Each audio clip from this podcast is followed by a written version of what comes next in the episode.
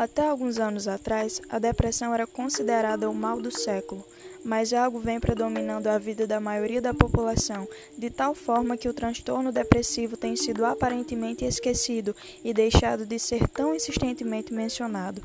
A ansiedade tem estado presente em pessoas de diversas idades, classes sociais, raças, países e culturas, seja ela parte da vida e rotina ou como um transtorno proporcionado por uma causa ou razão específica.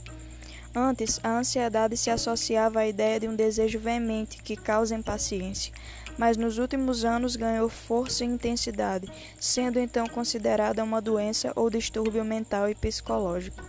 Ela tem lotado clínicas profissionais de saúde mental, tem preenchido significativamente a agenda de vários psicólogos e psiquiatras, tem estado em alta como um dos temas mais assistidos no YouTube e em tantas outras plataformas.